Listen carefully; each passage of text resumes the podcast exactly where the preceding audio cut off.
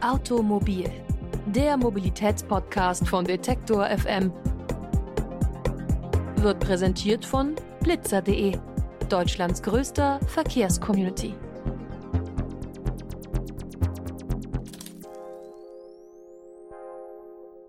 Und damit herzlich willkommen zu einer neuen Ausgabe von Automobil, dem Mobilitätspodcast von Detektor FM. Und wir sind ja auch schon im September. Diesen Monat sind Bundestagswahlen und aus dem Grund werden wir uns in den kommenden Folgen auch ein bisschen mit politischen Themen beschäftigen. Da fangen wir heute auch schon direkt an. Es geht nämlich um ein Thema, das durchaus ein Reizthema für viele, vor allem den Konservative ist.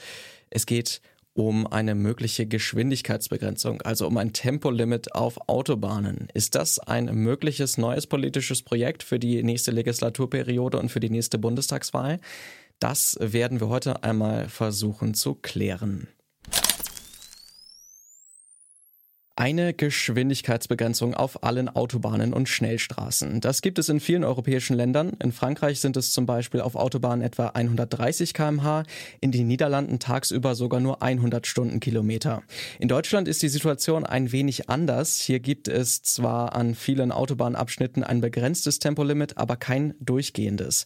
So gibt es viele Strecken, auf denen man so schnell fahren kann, wie man möchte. Was bedeutet das eigentlich für die Verkehrssicherheit und warum ist es politisch so schwierig, ein einheitliches Tempolimit durchzusetzen? Über die Möglichkeiten, Chancen und Schwierigkeiten eines solchen Projektes spreche ich mit Annette Stolle von der Deutschen Umwelthilfe. Guten Tag, Frau Stolle. Guten Tag, hallo. Warum gibt es denn in Deutschland eigentlich keine einheitliche Regelung? Hat das politische Gründe oder warum sind wir denn das einzige europäische Land anscheinend, das ein stringentes Tempolimit bisher nicht hat?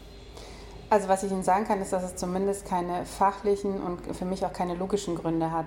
Ähm, das Tempolimit hat nur positive Eigenschaften und es gibt ähm, eigentlich keinen Grund, warum man gegen ein Tempolimit sein könnte.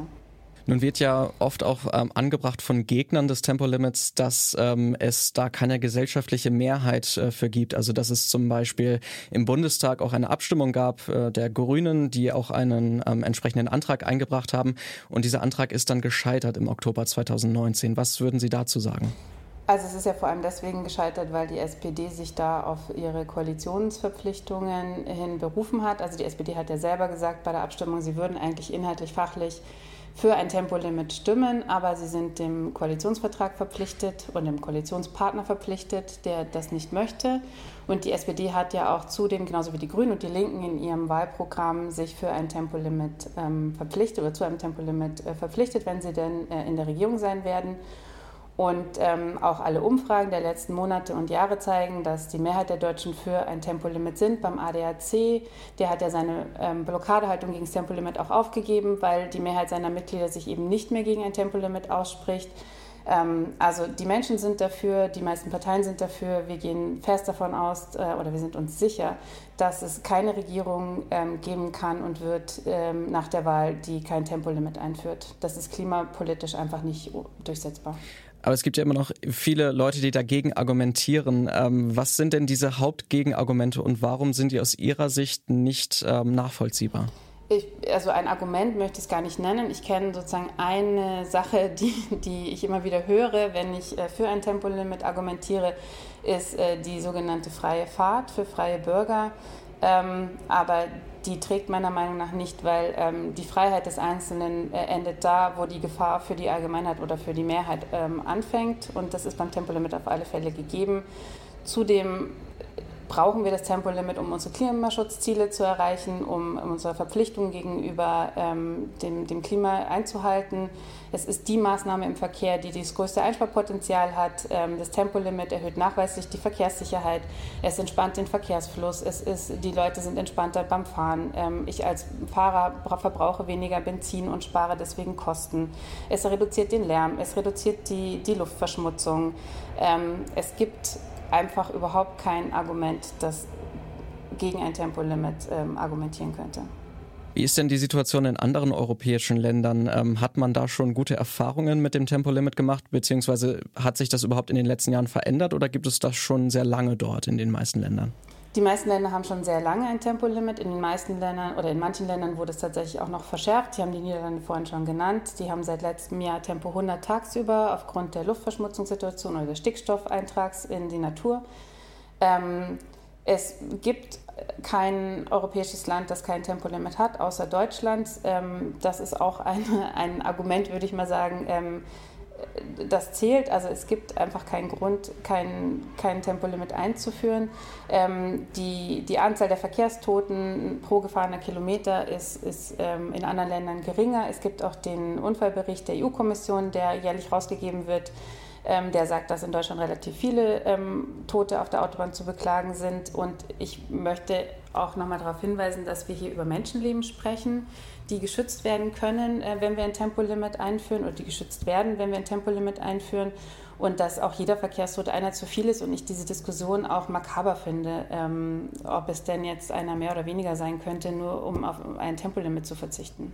Also durchaus Schutz von Menschenleben und auch äh, Schutz äh, des Klimas ist dadurch möglich.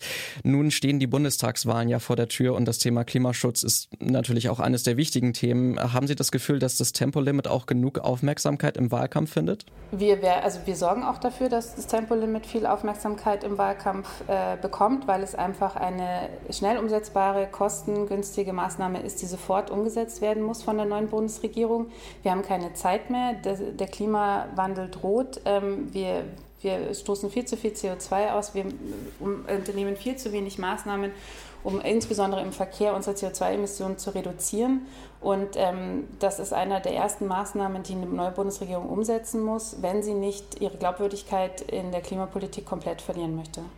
Das Thema ist ja irgendwie sehr stark politisiert und ähm, es wird auch immer sehr polemisch diskutiert. Haben Sie da irgendwie eine Empfehlung, wie, vielleicht wie man das Thema auch sachlicher ansprechen kann oder passiert das schon? Das Umweltbundesamt hat ja ähm, Anfang 2020 nochmal eine Studie rausgebracht, um den Klimaeffekt oder den Effekt, den positiven Effekt aufs Klima zu, zu untermauern und hat sozusagen das Einsparpotenzial für ein Tempolimit auf deutschen Autobahnen nochmal wissenschaftlich nachgewiesen. Es gibt auch zahlreiche Untersuchungen und Nachweise, wie sehr die Verkehrssicherheit erhöht wird, wenn ein Tempolimit eingeführt wird. Und ich habe noch nie von einem Gegner ein wirkliches Argument oder eine Studie oder Fakten ähm, gehört. Die gibt es meiner Meinung nach nur auf der Seite, die pro Tempolimit steht. Und ähm, dass das Thema so emotional geführt wird, liegt wahrscheinlich einfach nur daran, dass alle Themen, die das Auto und den Verkehr betreffen, in Deutschland sehr emotional geführt wird und dass es auch ähm, die einzige Möglichkeit ist, das Tempolimit zu verhindern. So die Einschätzung von Annette Stolle von der Deutschen Umwelthilfe. Vielen Dank für das Gespräch. Dankeschön. Genau, das war das Gespräch mit der Deutschen Umwelthilfe. Ich hoffe, es war ein bisschen aufschlussreich. Nächste Woche machen wir dann weiter mit einem weiteren aktuellen Thema, das uns vor der Bundestagswahl auch mobilitätsmäßig beschäftigen könnte. Bis dahin könnt ihr uns gerne folgen auf Spotify, Google Podcasts oder auch bei Apple Podcasts. Da könnt ihr auch gerne eine Rezension hinterlassen, damit noch mehr Leute auf uns aufmerksam werden. Mehr Informationen zu dieser Folge gibt es auch auf unserer Website detektor.fm. Mein Name ist Lars Feyen. Schön, dass ihr mit dabei wart und wohl an. Automobil, der Mobilitätspodcast von Detektor FM, wird präsentiert von blitzer.de, Deutschlands größter Verkehrscommunity.